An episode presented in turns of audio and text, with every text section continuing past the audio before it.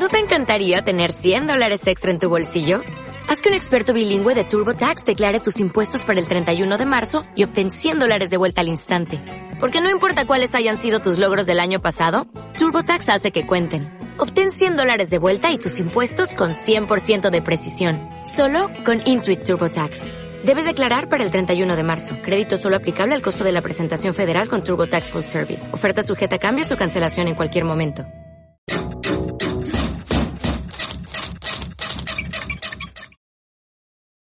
Hola, ¿cómo están? Muy buenas tardes. Hoy es 19 de enero del 2022. Yo soy Tere Vale, les doy la bienvenida a nombre de todos mis amigos, compañeros, mejor conocidos como los rapidines. Y bueno, pues eh, la mañanera hubo cositas, cosotas, eh, pues el día de quién miente en las, en las mentiras, no, quién miente en las noticias, o ya no sé cómo se llama eso.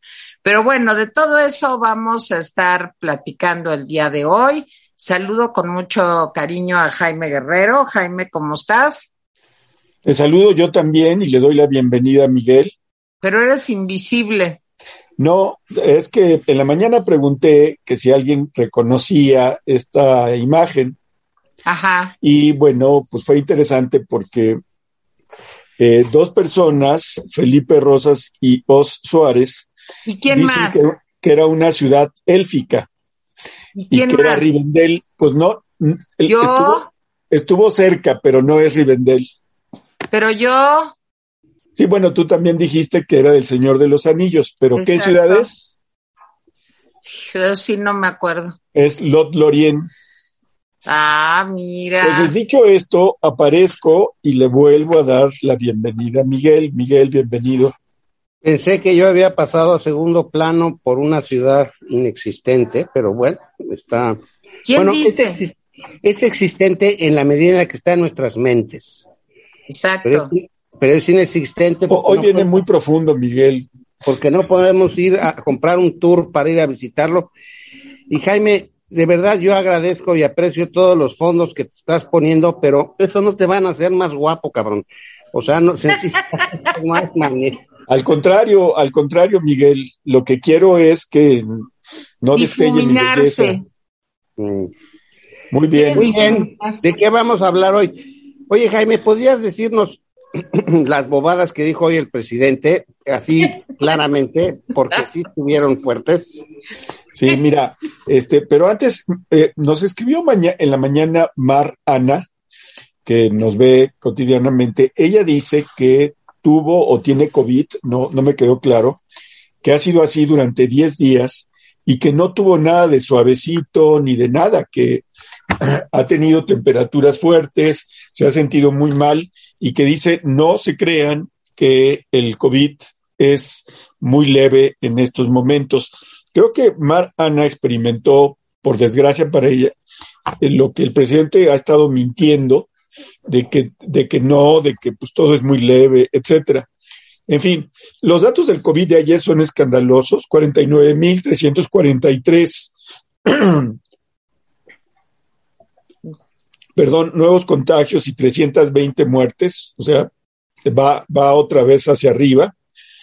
Este, y bueno, dice eh, la OPS, dice la Organización Panamericana de Salud, que el fin de la pandemia aún tomará varios años. Híjole. Eh, dice porque se, se, continuarán presentando brotes, incluso en países con altas tasas de vacunación, dijo, dijo. Y dice que es muy pronto para predecir en qué momento empezarán a caer los casos por la variante Omicron en la región de América Latina, incluyendo en México. Entonces, pues ahí está lo que dicen eh, los expertos. Miren, hay, hay, una serie de expertos que dijeron en Estados Unidos, no sé si lo leyeron Miguel y Tere, que era muy probable que la pandemia se diera en primavera. Y ante eso, la OPS salió y dijo, no, no, espérenme, o sea, ¿qué es eso de que? Porque le estamos creando falsas expectativas sobre una pandemia que no sabemos cómo se comporta. Así de, así de simple. Leíste bueno, mal, leíste mal. No es que se diera de ceder, es que se diera de se va a dar. Exacto. no, no, en fin, este, bueno, y sobre otro tema, el, el, presidente Biden recibió una carta de cuatro senadores demócratas que le piden que ya es hora, bueno, le dicen que ya es hora de que se hable eh, con Andrés Manuel Observador sobre su propuesta de reforma eléctrica y otras y otros detallitos. Y le piden a la, a la secretaria de Energía de los Estados Unidos que va a venir de visita, pues que hable con el presidente López Obrador sobre estas propuestas. Vamos a ver, pues, qué pasa ahí.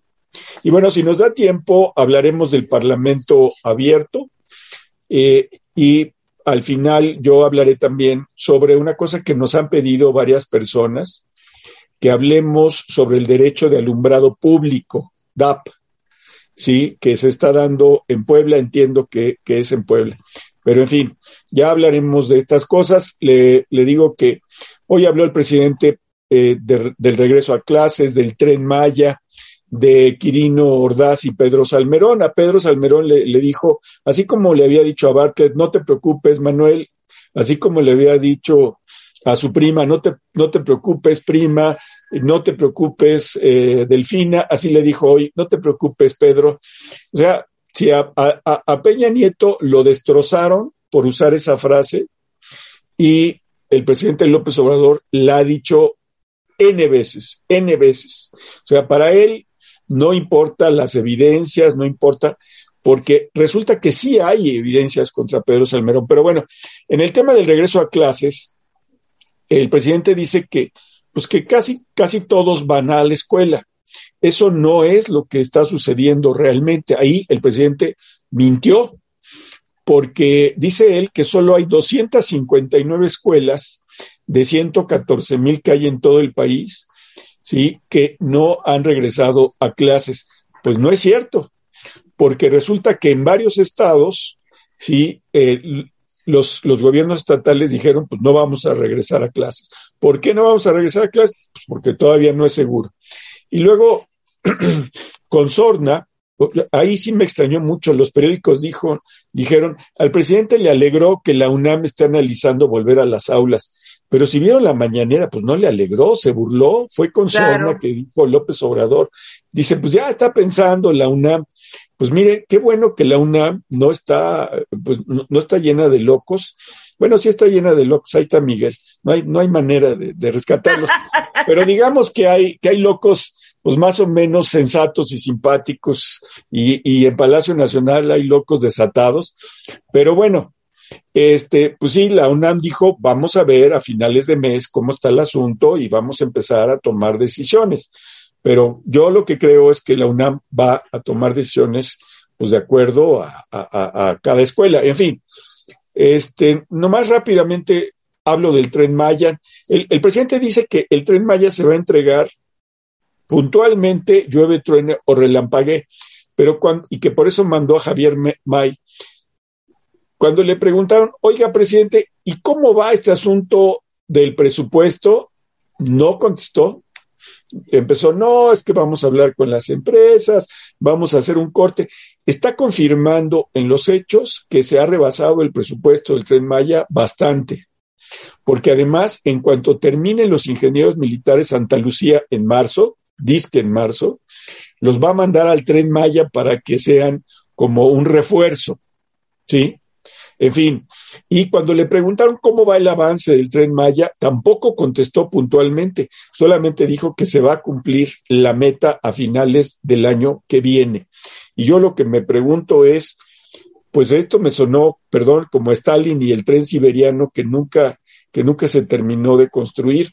Sí creo que tanto el regreso a clase como el tren Maya y otros temillas, pues traen locos al presidente. En fin, le dejo la palabra a, Miguel. Jaime, este, bueno, lo de la pandemia, pues sí es una cosa, digamos, absurda. Desde la semana pasada que el presidente minimizó el tamaño del problema, yo, yo ya estaba preocupado porque, pues, en efecto, no se ha minimizado. Porque si no es por el, la ocupación de camas en los hospitales, entonces ahora es la saturación y la incapacidad y la imposibilidad de resolver pues todos, todas las, eh, las declaraciones de, de, incapacidad que el IMSS tiene que, que, emitir y el sistema de salud en general, y, y, ya lo vimos en el ISTE, ya lo vimos en el IMSS, o sea, es un desastre. Y lo que está eso afectando, gracias a que lo minimizaron, en vez de seguir haciendo las cosas que debían hacerse, es que pues la industria privada está empezando a sufrir por, por, por la por, por, la cantidad de ausentismo de los empleados, porque pues, están eh, están este enfermos. Eh, enfermos, porque están, pues, en fin, tienen, tienen un contagio real, y, y, y, al gobierno, pues eso le pareció que, pues, bueno, ahí va a ser y ya buenas tardes. Pero bueno, la segunda cosa que me tiene muy preocupado o que me parece francamente grave del día de hoy es la construcción de impunidad. O sea, el señor Pedro Salmerón Sanginés, que tengo que decirlo, es coautor conmigo de algunos pedazos de un libro que hicimos hace varios años el, secretario general de la UNAM y yo eh, sobre la historia del PRI, eh, pues parece que cometió varias tropelías. Yo hace años que no veo a Pedro, después de que hicimos ese trabajo, y me parece muy lamentable que, que, pues en fin, que esté acusado de todo eso, que se ha propuesto por vía o por efecto de haber sido maestro de la esposa del presidente, o, o en realidad su guía de tesis, y que el resultado sea que Panamá ya dijo que no lo quiere. O sea, es una vergüenza muy seria, muy, muy seria. Y, yo lo lamento por Pedro, porque pues de lo que lo conozco, no es una mala persona, pero en efecto, si, si está acusado de acosador, pues es, es impresentable como embajador o como cónsul o como lo que sea. Y eso me parece un gravísimo error del gobierno de la República, tratar, sobre todo cuando el servicio profesional de carrera de, exterior es tan bueno y tan importante, pues que demeriten el servicio exterior de esa manera sí es una cosa muy penosa, muy, muy penosa. Pero bueno, eso queda, digamos, en un cierto nivel. Lo que verdaderamente me parece grave es que es lo de Delfina, lo de la, secretaria de Educación actual, que comete ella, comete un delito electoral que merece cárcel. Como dice el código, a quien se castiga es al partido, pero la Fiscalía Especializada en Delitos eh, eh, en materia electoral no abre una carpeta de investigación en contra de Delfina, que es en realidad la culpable de haber cometido ese delito. Y, nadie lo dice, nadie le parece relevante que a esta mujer habría que someterla a la justicia por haber hecho algo que, pues, según ella, pues, como los, los, los, los fines justifican los medios, pues ella estaba en la razón y entonces ahora no solo la perdona la justicia federal, sino la perdona el presidente en público, lo cual es francamente muy lamentable, muy, muy lamentable.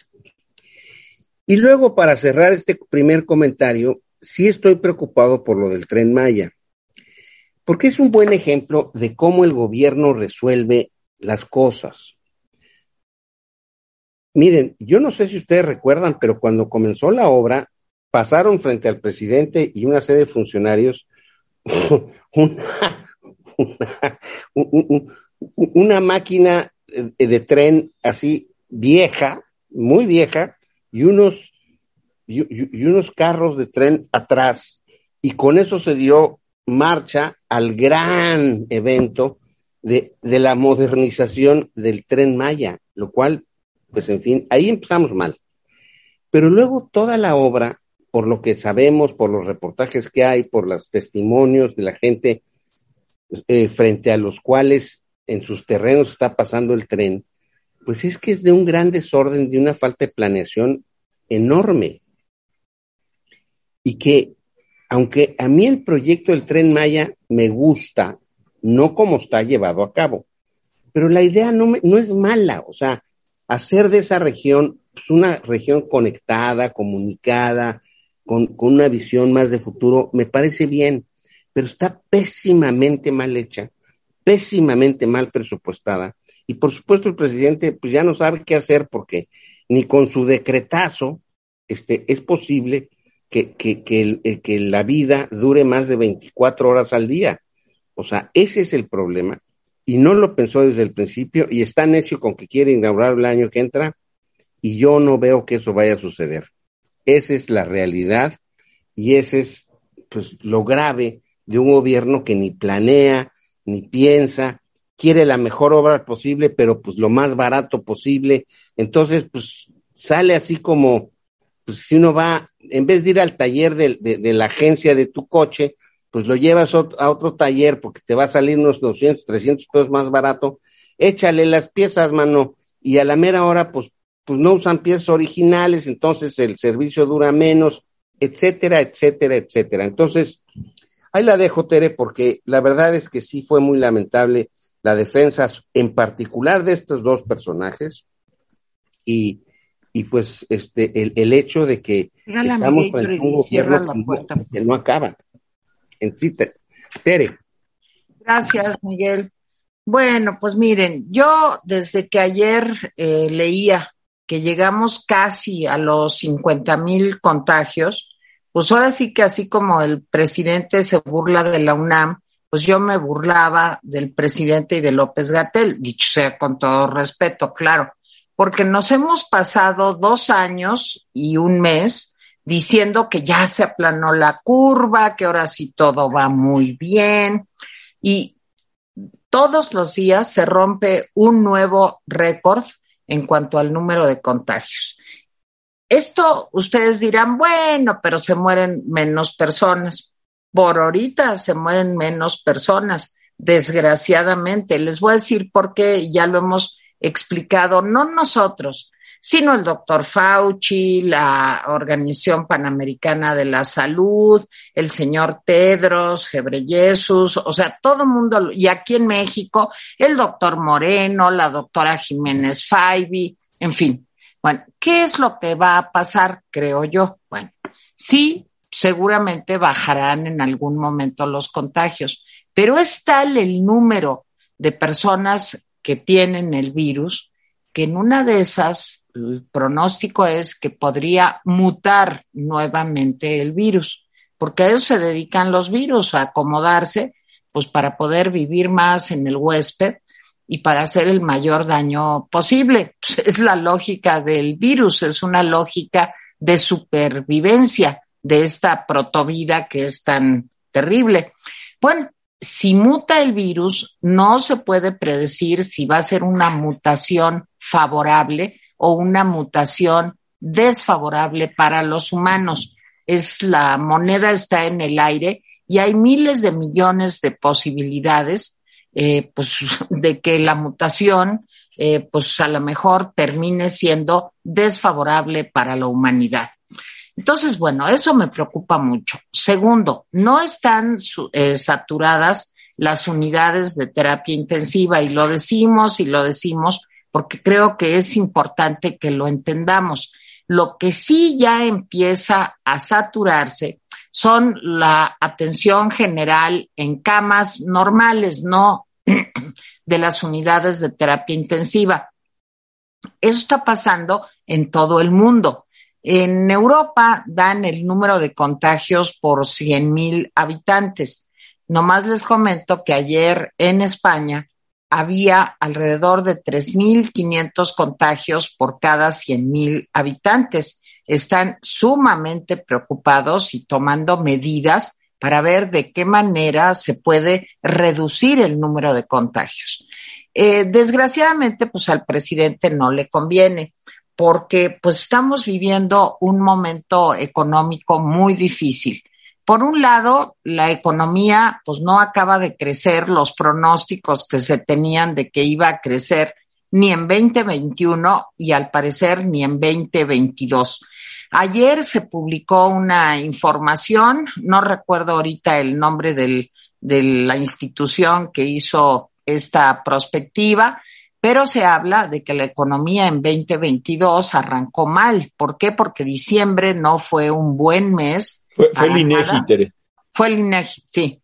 Eh, diciembre no fue un, gracias Jaime, di, diciembre no fue un buen mes y enero, pues se podrán imaginar ustedes que con este número de contagios y el número de personas contagiadas, pues que no pueden ir a trabajar, el bajísimo número de pruebas, no sabemos realmente cuáles son las cantidades que realmente se están contagiando. El doctor Erdely, un matemático actuario de la UNAM, yo lo escuché en alguna entrevista, creo con Pepe Cárdenas, en fin, no recuerdo, pues él lo que decía es que hay que multiplicar por 30 el número de muertes, no por tres, que hay que multiplicarlo por 30 y el número de contagios igual. Y las cifras resultan pues desoladoras, porque estamos hablando de que a lo mejor en México diariamente se contagian alrededor de un millón doscientas mil personas. Entonces, las cifras son muy serias. Miren, el problema es, desde luego, en primer lugar, del gobierno, porque no ha dado desde el inicio de la pandemia información seria, bien documentada, apegada a la ciencia, sino al presidente lo único que le importa es que no se estanque más la economía, aparte con niveles de inflación altos. Ayer leía yo también que algunas eh, empresas, consultorías, están hablando de que en México se podría dar la estanflación, que es, y ahorita que nos explique Miguel, que le entiende esos términos, que podría ser el peor de los escenarios posibles, que querría decir que tendremos inflación y recesión.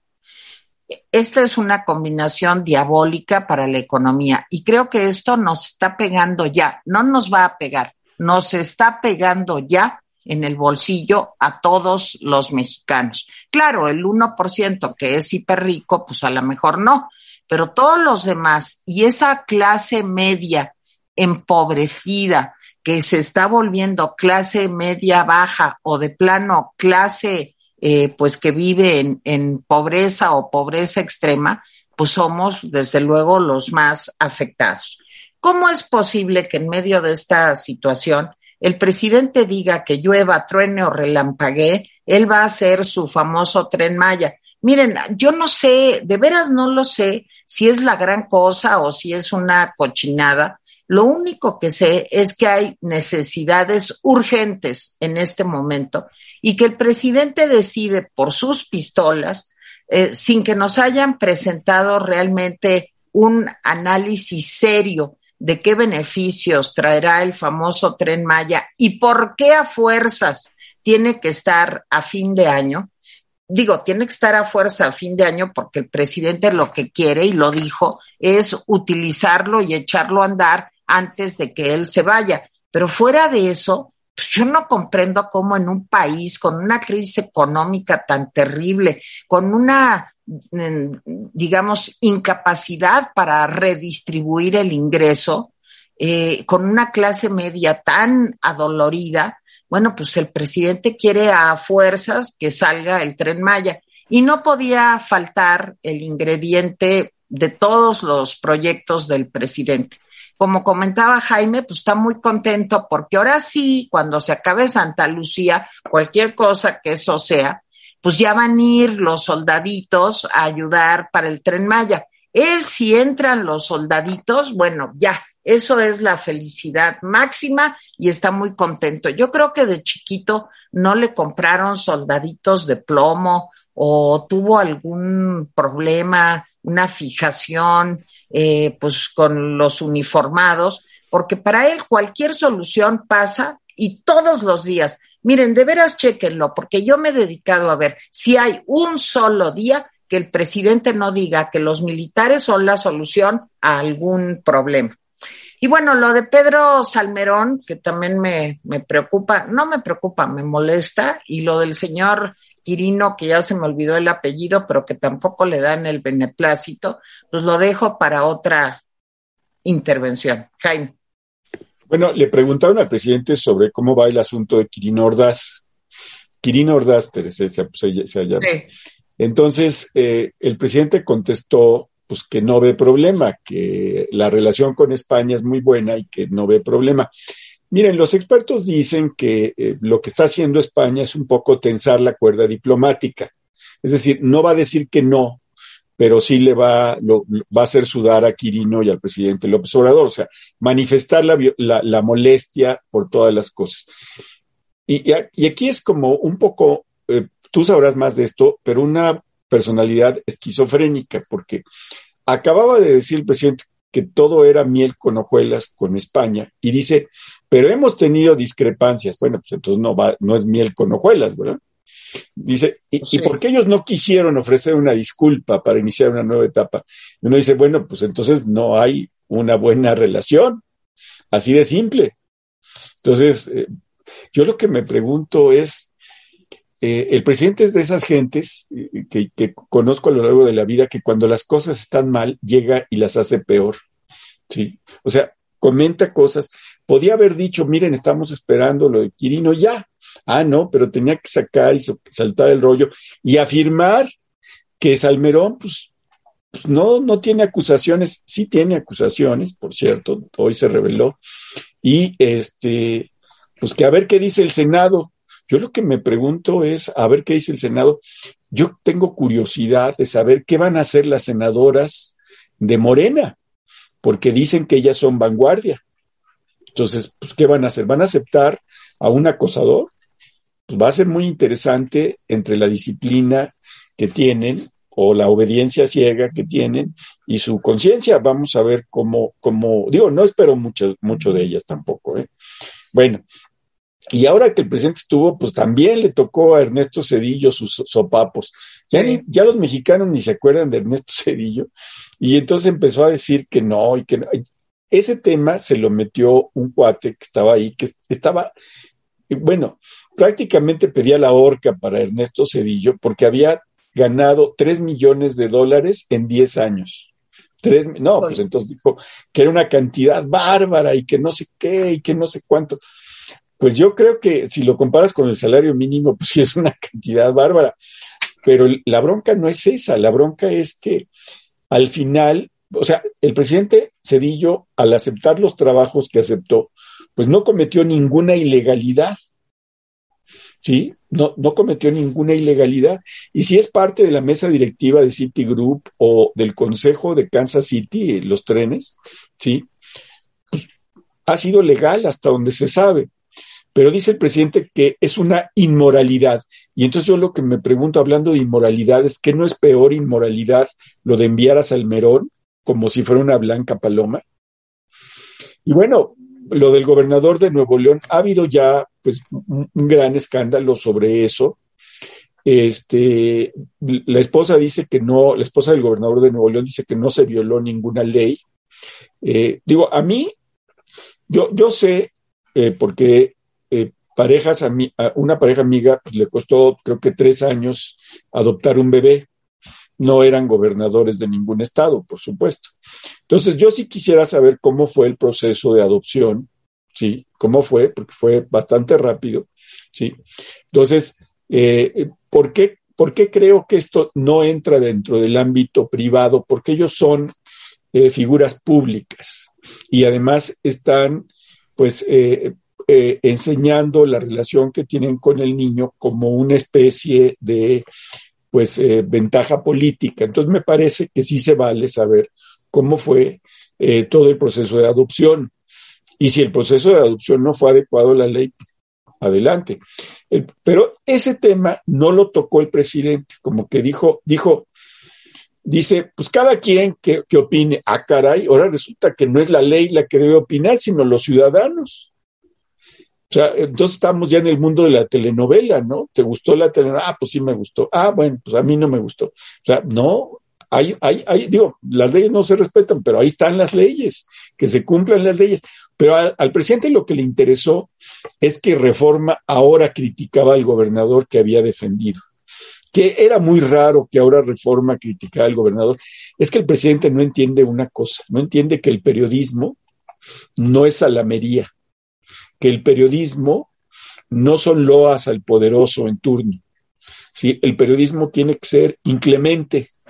¿sí? Que se equivoca el periodismo, pues sí se equivoca, porque nadie, nadie está libre de, de errores. Pero no, el Reforma en efecto ha dicho, oigan, pues cómo estuvo este asunto del gobernador. Pero el presidente no se metió con el gobernador, se metió con Reforma. Entonces, en fin, este es un país también en el que el presidente le dice al gobernador, pues, no te preocupes porque el presidente es reperdonador. El presidente de veras perdona, perdona diestra y siniestra, excepto, sí, a, pues ya saben quién, o sea, la gente que está oponiéndose a él, sí. A esa gente no la perdona. Entonces, en fin, más allá de eso, lo, de, las, lo de los acuerdos de las carreteras, está utilizando, el, miren, si los contratos son ilegales, que se denuncien. Si los contratos son abusivos, que se denuncien. Pero el presidente está aprovechando eh, eh, pues el poder que tiene pues para eh, de alguna manera amedrentar a las empresas. Sobre la toma de casetas, ahí sí ya se voló el presidente, porque dice que ya casi no pasa. Oigan, tenemos todavía quejas en, varios estados de la República que las, que las casetas pues, están tomadas, pero dice el presidente que eso ya no pasa. El presidente miente, miente constantemente. Sí, de veras, casi todo lo que dice el presidente es mentira, datos de, de memoria, este, cosas que cree, ¿sí? En fin, que no se metió la prensa con el asunto del Fobaproa, por favor por favor, eh, digo, a, Cedillo le hicieron pedazos en la prensa por el asunto del Fobaproa. El PRD casi se puso en pie de guerra. Hubo priistas que no, a pesar de que era el presidente priista, no estuvieron de acuerdo con Fobaproa. Y seguramente Miguel se acuerda. Le doy la, palabra a Miguel. Eh, mira, yo creo que ya que hemos estado hablando de estas cosas, yo creo que vale eh, la, la, la, pena este, eh, insistir en dos o tres de ellas. La primera es esto que Tere ya ha puesto sobre la mesa. El mal manejo de la pandemia no es un problema, digamos, político en términos de si nos está yendo bien o mal. Es un problema práctico. Si el, si el presidente minimiza, le llama COVIDcito al Omicron, ya, ya, ya tenemos un problema. Porque no alcanza a ver las consecuencias que eso puede tener. Por ejemplo, en la falta de asistencia de trabajadores a sus trabajos y por lo tanto la imposibilidad de que la industria siga funcionando.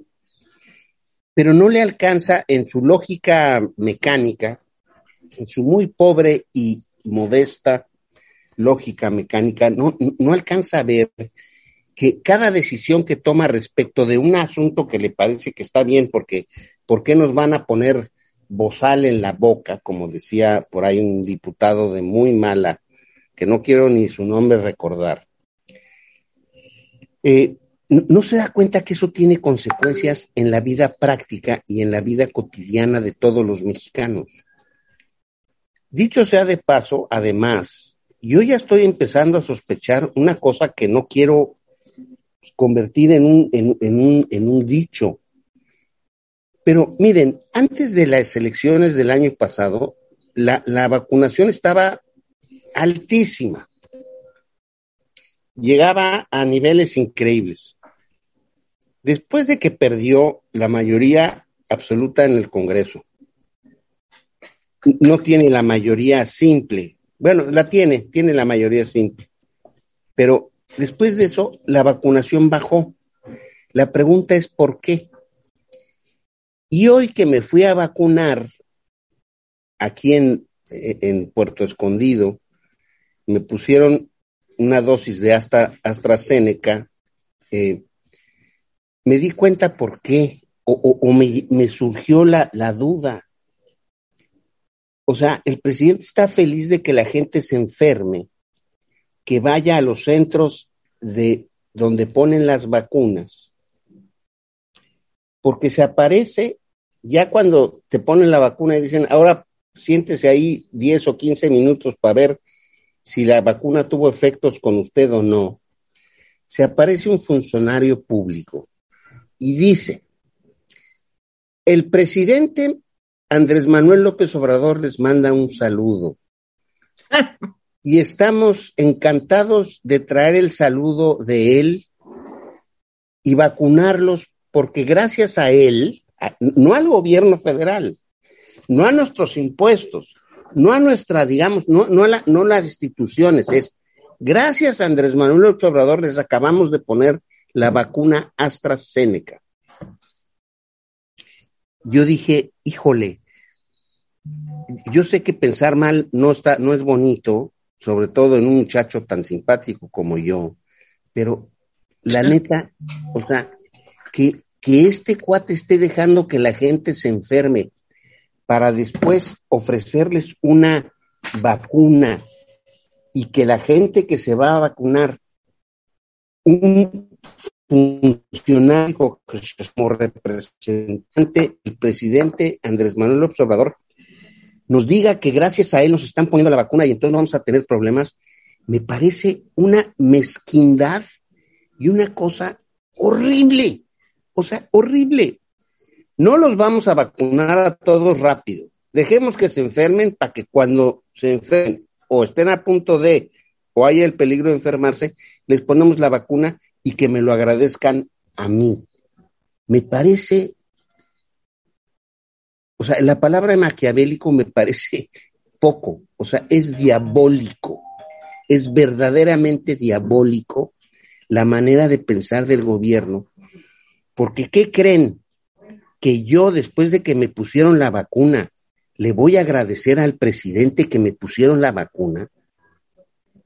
Pues en qué pinche cabeza cabe, o sea, ¿quién creen que somos? O sea, ¿quién creen que somos todos somos unos idiotas que le tenemos que agradecer al presidente que nos, que nos puso la vacuna. Verdaderamente me parece horrible. O sea, me parece lamentable. No, no, tengo adjetivos para describir si bien organizado, si bien puesto, si me pusieron la vacuna, pero que venga un tipo a decirme, agradezcaselo usted al presidente, en un pueblo de 30 de treinta mil habitantes. O sea, ¿qué nos espera al futuro? De veras, ¿de qué estamos hablando? Dejo eso y voy a una cosa que me pareció verdaderamente lamentable. El, sale el, el, el secretario de Relaciones Exteriores, Marcelo Ebrard, a decir que si se vende Banamex, pues que hay que expropiarle los bienes culturales a Banamex. ¿Por qué? Porque como no pagó impuestos, el día que vendió Hernández el, el, banco, pues entonces pues que el gobierno tiene el derecho quitarle todas sus propiedades culturales. Imagínense ustedes o sea, el banco se vendió en términos legales, lo que la legislación daba en ese momento, y ahora en venganza, el gobierno actual no dice, es que es útil para la educación, es útil para la cultura, es útil para algo, no. Lo que dice es, como nos deben unos impuestos que no pagaron, aunque no estaban en ley, ahora se los vamos a cobrar nacionalizando o expropiando los bienes culturales de Banamex antes de que se venda, porque si no el privado que se quede con él no nos los va a querer dar. Tere, es todo lo que puedo decir. No, pero ahora sí que como diría Raúl Velasco, Velasco se llamaba, ¿verdad? Hace ya algunos años, pues aún hay más, porque ahora resulta que le bloquearon parcialmente la cuenta de Twitter al señor Ricardo Salinas. ¿Por qué? Lo denunciaron por acoso selectivo, porque el señor Ricardo Salinas ha emprendido una campaña que dice el INE debe morir. Entonces, pues Twitter recibió este, las quejas de muchos de los, eh, pues no solo seguidores, sino de personas que, que ven los twitters del señor Ricardo Salinas y pues ya le dijeron a Twitter, pues que el señor está atacando a las instituciones, pero no con razones ni con nada, sino, este, nomás les voy a decir el lenguaje. Dice, es un logro de Twitter que bloquee cuentas de quienes nos defendemos de ataques pendejos, dice el señor Ricardo Salinas, de personas como la bruja Dresser, así llama a Denise Dresser, como el señor de la cornamenta chapucerdo, no sé a quién se refiere, y mi perrita Simiona, los grupos a los que no les parece que yo diga todos los días que el INE debe morir. Y hay otros idiotas que tienen una cuenta donde abiertamente se ponen de acuerdo para censurar mi voz en Twitter. Bueno, entonces después de estas palabras tan maravillosas, pues Twitter decidió bloquearlo parcialmente. Entonces dijo, pero ¿saben qué? Yo voy a regresar yo voy a regresar, I'll be back. También la trae con Sabina Berman, también con Marieto Ponce, Denise Dresser, Simón Levy y no sé quién será Gatitos contra Design o The Sync, no, no sé qué será eso. Pero dice que él va a seguir y que va a resolver el tema con Twitter. Pero por cierto, ya les paso el asunto, ya está bloqueado. Oye, pues este, Tere, Tere, perdóname, o sea, hay que decirle al señor Salinas, Trump, sal de ese cuerpo, por favor. O sea, sí, claro. él en lo que anda, pues es a ver si consigue un electorado. O sea, fíjate nomás en lo que estamos. No, sí, bueno, y pues es parte del coro, este, pues de la, de la cuarta transformación, que muera el INE pero no dice, miren, hay que hacer esto o lo otro o tal cosa, me parece mal. O, no, no, es muera el INE. Esa es su campaña, pues porque le dan instrucciones, como a todo mundo le dan instrucciones y todo mundo pues se doblega y acepta. Bueno, el último tema que, que quería yo comentar, o dos temas, son, es lo del señor Salmerón. Yo no sabía lo que dijo hace un momento Miguel, de que ya lo había rechazado Panamá, los puedo comprender, o sea, imagínate que Oso de México mandara a estas personas como representantes de nuestro país, pero no nos extraña, y ya lo decíamos anoche y ayer a mediodía, el presidente cualquier cosa que tiene que ver con acoso a las mujeres, con feminicidios, con violaciones, con el presidente no le entiende y no le gusta. Ahí está el señor Félix Salgado Macedonio. O sea, pues, es su cuate y si no se pudo él, pues aunque sea la hija o a ver cómo, pero son sus cuates. Y sus cuates los defiende, como comentaba Jaime, pues contra viento y marea. Ahora sí que llueva, truene o relampaguee, él los defiende. Nada más que no está contando con el beneplácito que tienen que dar los otros países. En el caso de España, está de visita aquí el ministro de Estado de España, que no quiere hablar hasta el momento, pues de qué va a pasar con el señor Quirino Ordaz. Eh, el embajador de México en España tampoco quiere hablar del tema, pero la situación es que hace cuatro meses que se solicitó el beneplácito de España y pues España no contesta. Los que le entienden a estos temas, a estas formas, además diplomáticas, pues lo que dicen es que más que claro que no quieren recibir al señor Quirino Ordaz. Entonces, sí creo que para la diplomacia mexicana también se están viviendo momentos difíciles pues cómo van a estar muy contentos los españoles cuando el presidente ha dicho una y otra y otra vez que el legado eh, colonial español, pues es algo eh, terrible para México. Bueno, el pobre de Colón, que no era español, pero pues que tuvo que ver con este Isabel y Fernando, ya ven, por andar viniendo aquí, ni vino a México, pero bueno, pues ya vieron que lo quitaron de la glorieta de Colón y no lo van a volver a poner, ya se nos olvidó, claro, porque así somos los mexicanos. O sea, pues sí, qué barbaridad, pero pues ahí muere, ahí muere.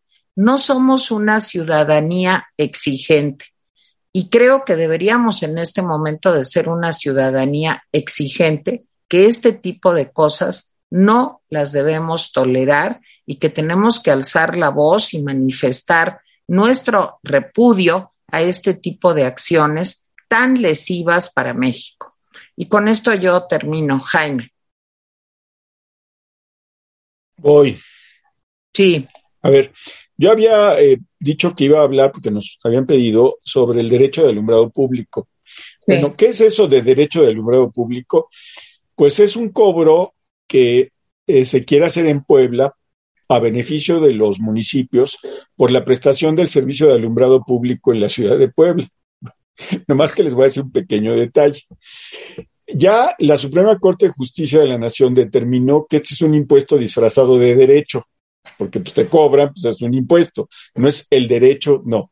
¿Sí? Y no es un pago en retribución, ya que la instancia que brinda el servicio eléctrico es la Comisión Federal de Electricidad, no los ayuntamientos. Entonces, ¿por qué le vas a pagar a los ayuntamientos el derecho de alumbrado público?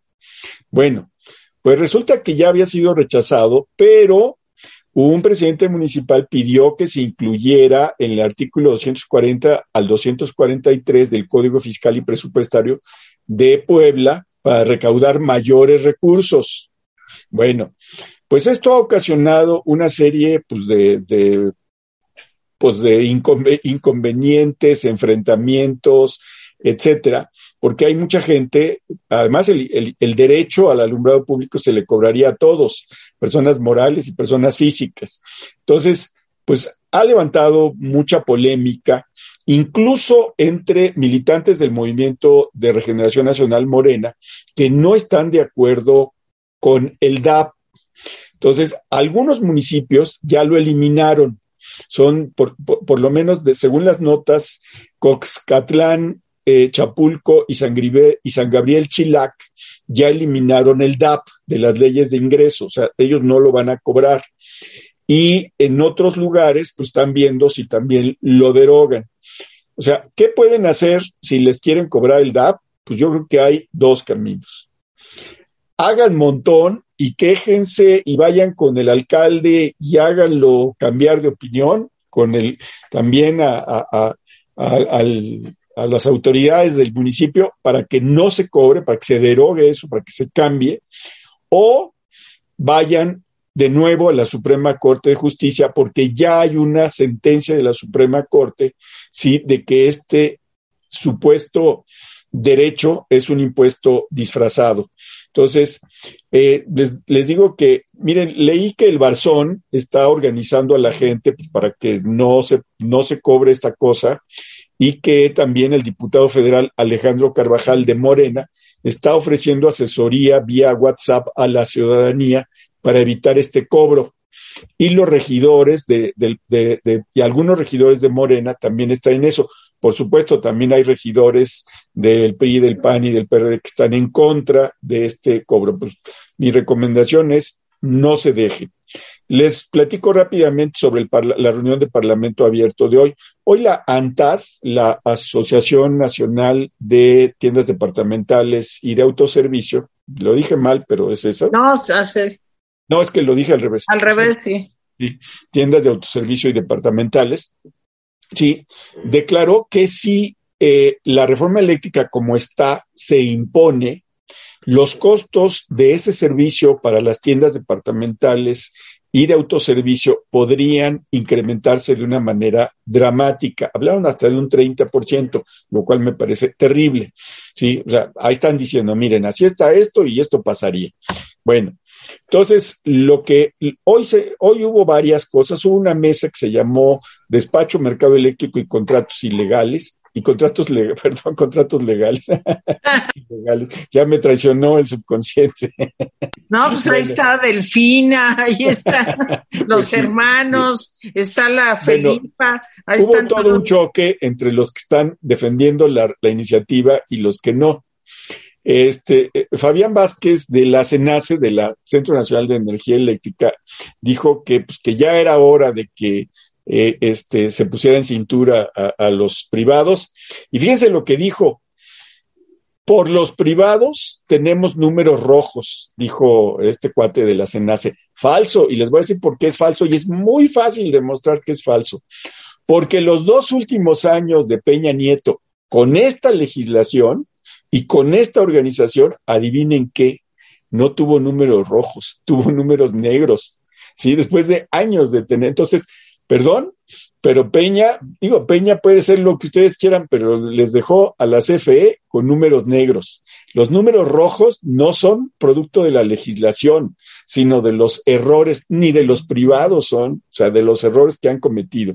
Bueno, Paul Sánchez, eh, un investigador energético, dijo que, eh, este, que ellos sí le han cumplido, los privados, a la CFE, que le han dado todo, todo, todo, todo lo que les ha pedido, pero además dijeron, sí, si esta reforma se impone, la CFE va a iniciar su operación con plantas viejas, caras y contaminantes mucho más que las privadas. Y bueno, ya lo demostraron en Tula, acuérdense que está, aumentó la contaminación en Tula por la entrada en vigor de una de las plantas y creo que en Coahuila, no me acuerdo en qué zona de Coahuila, pero bueno, entonces no mienten. Gabriela Reyes, que es, eh, pues ahora sí que a favor del presidente, dice que en los Estados Unidos la ley les permite al Estado modificar los contratos con privados periódicamente. Pues sí, por mí que se, que se revisen periódicamente,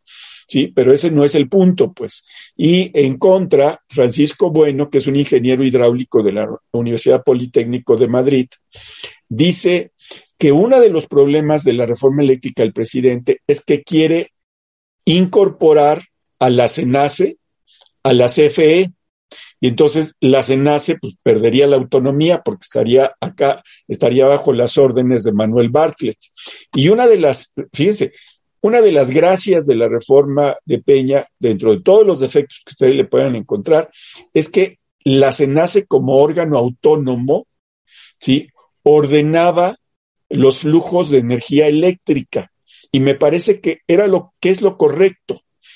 Pero si se va la reforma eléctrica del presidente tal como está, la SENACE va a ser un, va a estar subordinada al señor Bartlett.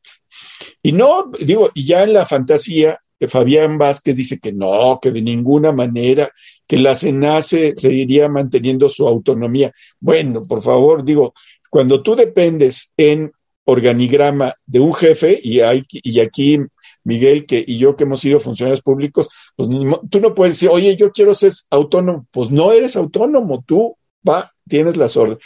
Pero bueno, una buena cosa que pasó es que el PRI eh, dijo, no va a aprobar el PRI la reforma como está. Y ya con esto termino. No sé si quieran decir algo más, Miguel. yo, quiero. yo, yo, yo, yo. Oye. Vas, vas, vas. Vas, Miguel. Déjame decirte dos cosas. Primero, el DAP no es, no es un impuesto o no es un cobro nuevo. No, no aquí, es. En aquí en Santa María Colotepec, yo tengo que pagar con mi recibo de luz el DAP. Y no es poco. Es decir, es un porcentaje de mi, de mi costo de, de recibo, pues digamos, no es dramático, pero sí lo tengo que poner. Es decir, el municipio renunció, la legislación federal renunció y la Comisión Federal de Electricidad renunció a darnos luz pública en este municipio. Entonces, todos los que pagamos nuestro recibo de luz tenemos que pagar el DAP y es un porcentaje de nuestro recibo de luz. Estaba yo aquí tratando de encontrar un recibo para decirles exactamente cuánto, pero no es cualquier cosa. O sea, vamos a decir, si yo pago mil pesos, son como 150 pesos del DAP. Habida cuenta de que, por cierto, en el municipio, el, con el delegado municipal, tenemos que acordar eh, todos los habitantes de este municipio y de sus colonias, tenemos que acordar en dónde van a invertir para poner luces.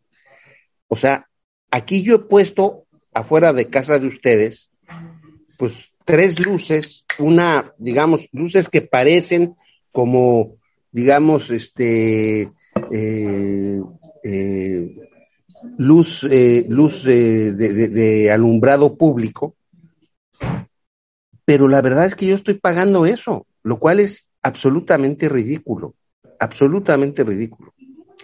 Entonces, el impuesto no es nuevo, el impuesto ya se cobra.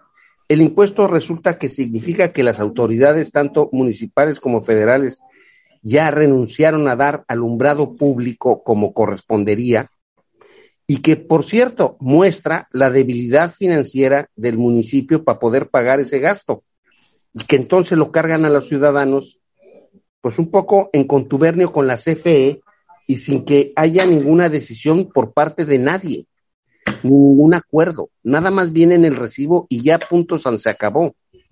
Esa es la primera cosa que quería decir. La segunda cosa que quiero decir es que en efecto, otra vez, el presidente quiere, si eso es buena idea o es mala idea, no lo sé, podemos discutirlo pero devolver a CFE como a, sus años de gloria. Nada más que el costo de hacer eso es que en efecto va a generar presiones inflacionarias que ya tenemos hoy por hoy, que no, que, no, que no va a ser fácil trasladar a los consumidores. O sea, sencillamente los precios van a aumentar. Y por cierto, respondo a la pregunta de Tere de hace un rato. En efecto, esta inflación es el peor de los escenarios posibles para una economía. ¿Qué significa eso? Significa que si una economía tiene suficiente inversión, pero el resto de su sector, o sea, vamos a decir, tiene inversión en ciertos sectores, pero no en otros, se genera inflación, por ejemplo, en alimentos, ya sea porque los importas, ya sea porque más gente tiene dinero para comprar alimentos, pero no hay capacidad productiva para producir esos alimentos. Eso se llama inflación. Esta inflación es que no hay inversión, pero no hay inversión ni en la generación de empleos y por lo tanto más salarios, ni hay inversión en las en, en quien vende, por ejemplo, el limón que pasó de 16 pesos el kilo hace dos meses a 100 pesos o 150 pesos el kilo el día de hoy. ¿Por qué? Dicen que las heladas, las heladas... No es cierto.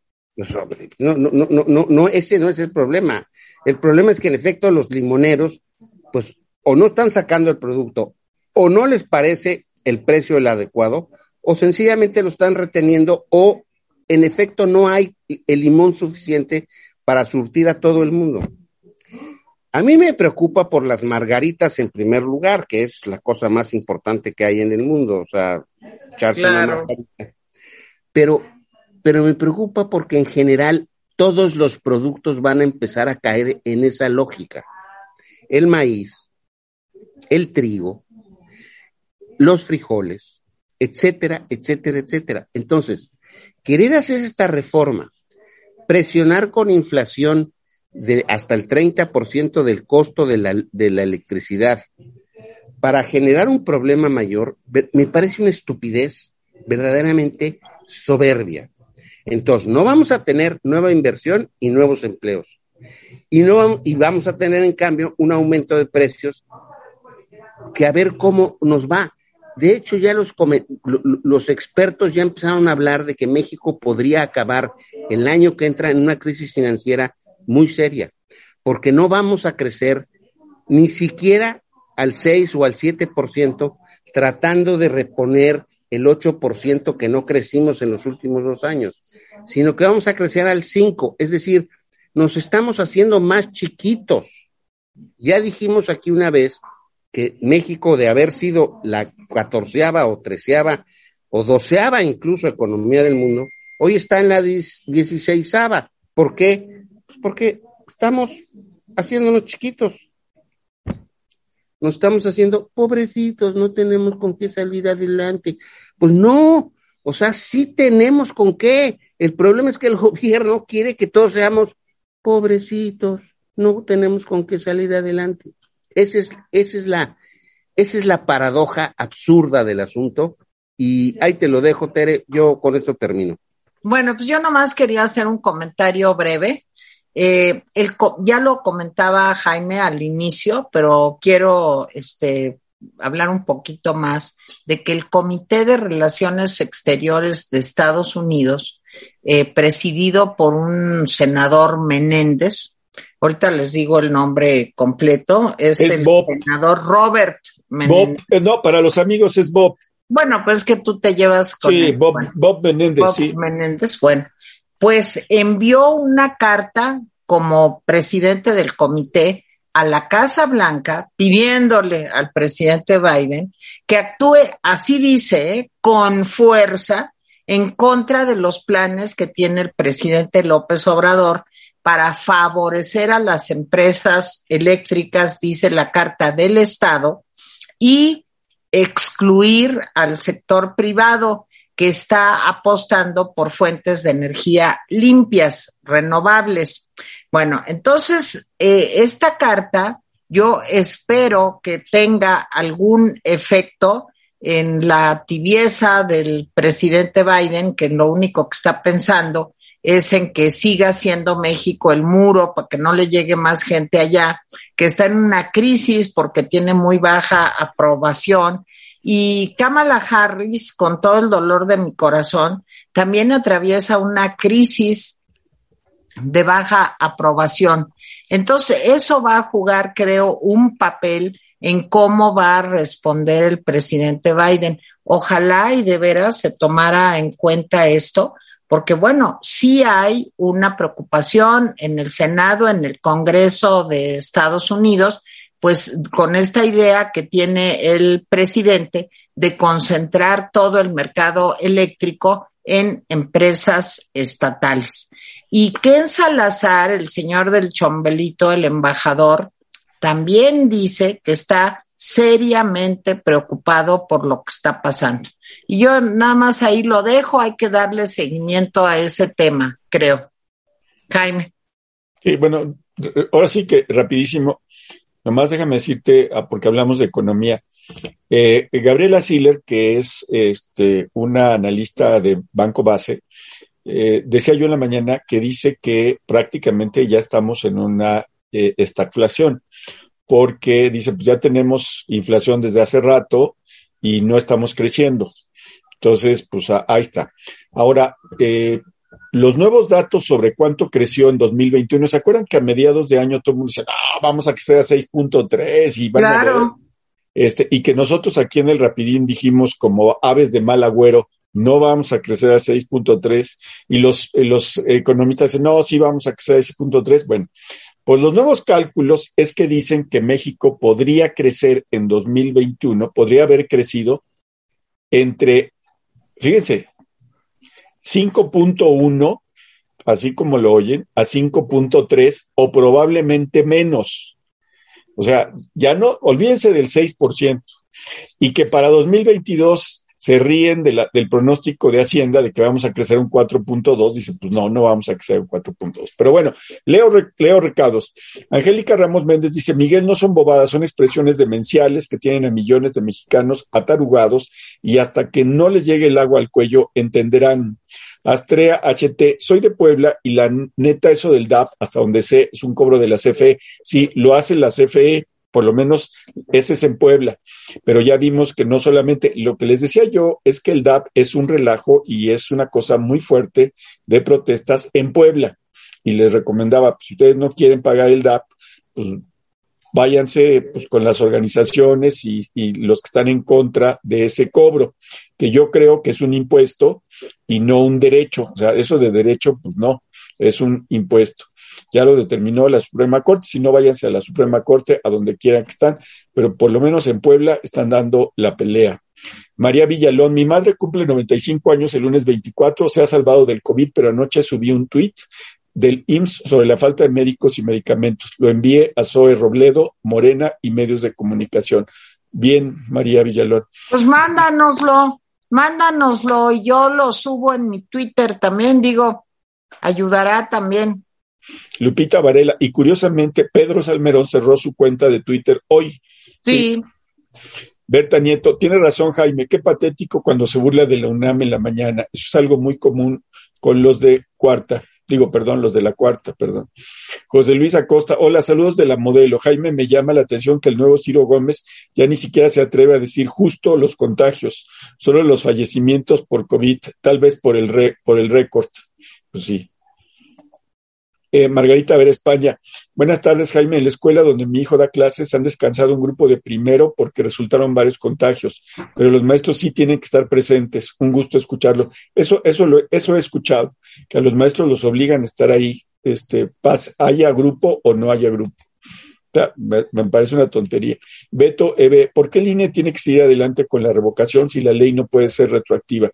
No, o sea, ya está puesto en la, en la ley y, pues no puede, ya está, ahora sí que está condenado a llevar adelante la revocación, pero ya dijo el INE que va a sacar la, eh, pues, el, llamado a la revocación el 4 de, de febrero Sí, entonces vamos a ver. Está esperando a ver qué le dice Hacienda. Hacienda le va a decir no hay, no hay dinero.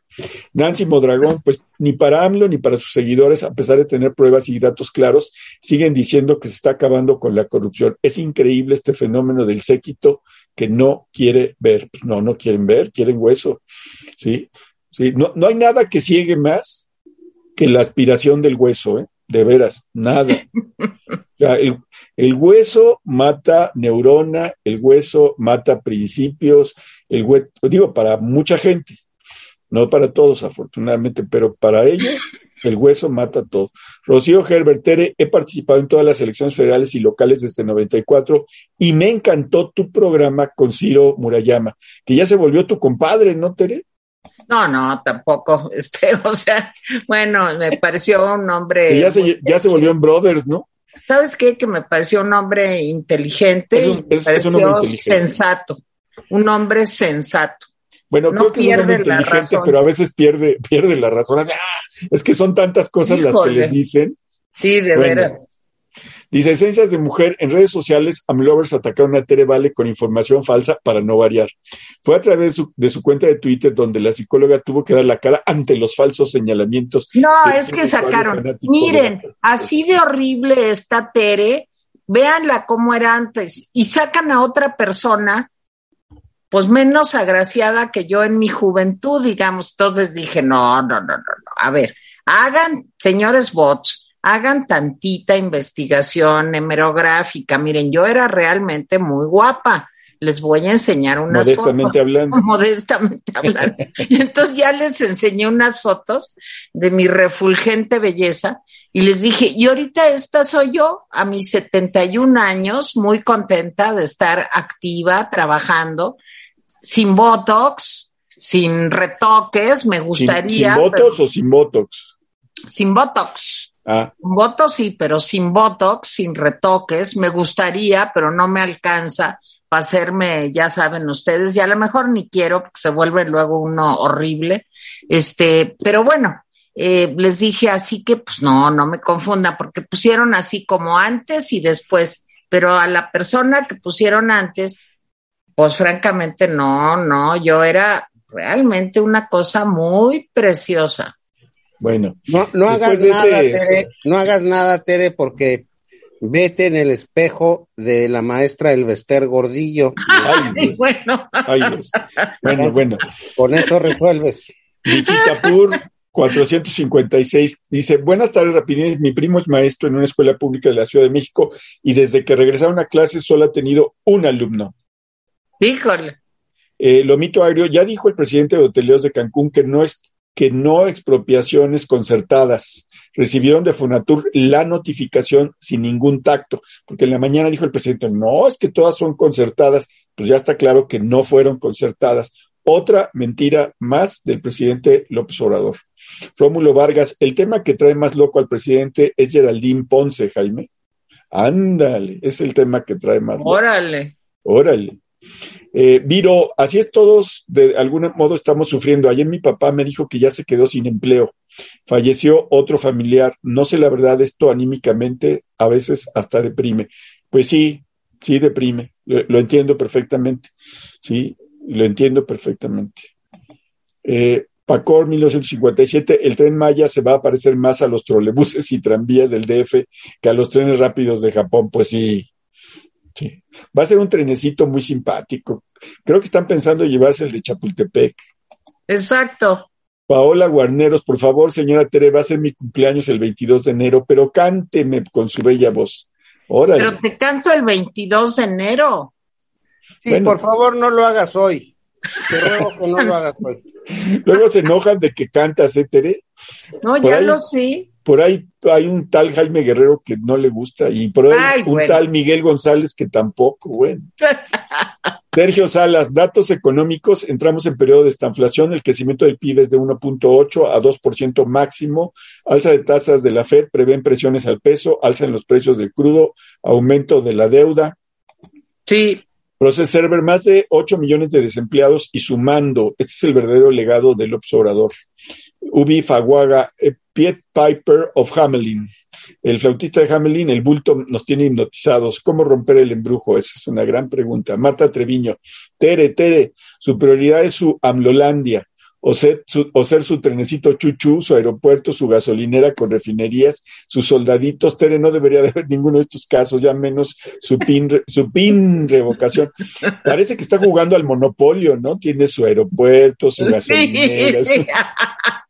Pero la pregunta es, ¿y nosotros qué culpa tenemos, verdad? No, pero luego en una esquina, acuérdense que dice go a la cárcel, go Sí, a la sí, cárcel. Y no le vamos a dar tarjeta para salir. Exacto. Mar- Marcia Marte, les escribo para insistir que tener COVID no es una gripita. Comenzó el tormento a ocho días con síntomas. Aún no me siento bien. Saludos a todos. Marcia, estoy totalmente de acuerdo. Lo hemos dicho aquí una y otra vez. Es mentira lo que dice el presidente con relación de que es una gripita. 57 Beto. ¿En qué parte se publicó que Panamá rechazó a Salmerón, Miguel? Porque sí vi que organizaciones feministas de allá rechazaron a Salmerón, pero no el gobierno, ¿o sí, Miguel? Es, es una nota que me llegó hace como hora y media diciendo que el gobierno no va a aceptarlo. No, no es una comunicación oficial, entonces no puedo, Sí. no puedo, eh, digamos, decirlo de suyo, pero, pero es muy probable que el gobierno de Panamá, porque claro, nosotros vemos Panamá pues, como ahí cualquier cosa, pero es con gente muy importante, entonces no sé qué esté pensando en realidad. O sea, esperemos el, el comunicado oficial. Lo que sé es sí, que pero hay yo, yo, en el sí, yo, ambiente- yo vi que organizaciones feministas de allá dijeron, no, no, No. lo queremos. Sí, Horus Solaris, la letalidad bajó de 7 a 6.8. No se está haciendo nada. Los contagiados se están quedando en su casa. Pues sí, pues les dicen que se queden en su casa. Rómulo Vargas, recomiéndenme algún artículo o video sobre las consecuencias del COVID a mediano plazo. Compañeros, porfa. Miren, le- sigan a esta, eh, eh, ¿cómo se llama? Eh, la doctora Jiménez Faibi. Lo- Lorian Jiménez Fai- Faibi. Nosotros le hicimos una entrevista, búscanla en nuestro canal, habló un poco sobre eso, sobre las consecuencias, pero también en otras entrevistas ha hablado, y también el doctor Macías, busquen sus comunicaciones. También le hicimos una entrevista aquí al doctor Rafael Moreno y son vigentes, digo, se la Sí. hicimos hace 15 días al doctor Moreno o menos. Sí, Búsquenla, está aquí en el canal. Sí, sí, fue hace más de 15 días, pero sí, sí, Sí, son bueno, vigentes. María Ortiz, Ortiz, también aquí en Jalisco tienen o tenían un programa donde podías ir a visitar a un niño o sacarlo de la casa hogar algún fin de semana. Nunca participamos, ha de ser horrible para ellos regresar ahí. Pues sí, yo también creo que eso es, es algo horrible. Jugando en serio. Qué miedo que ya el gobierno esté sacando el tema de expropiación, Noemí Martínez, pero además le conviene que estemos enfermos porque en condiciones de falta de salud no te puedes quejar, no puedes manifestarte, como quien dice, te chiflas. Eh, Ofelia Piña, y usted, señor Miguel, no dijo nada, perdónenme, pero dispensen, pero este es nuestro principal problema, quedarse callado. Yo lo hubiera desmentido.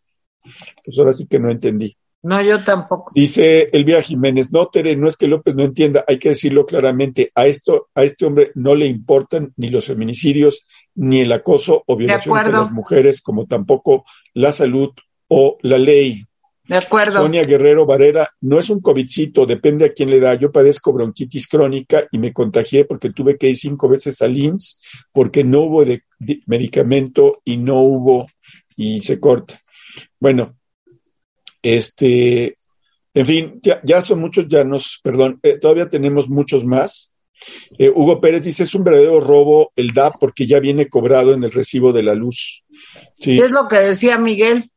Sí, sí, sí, o sea, se cobran, sí, pero puede ser cancelado. Yo lo que digo es, ustedes no quieren, pues inconfórmense, Inconfórmense de eso, ya tienen el antecedente de, la Suprema Corte.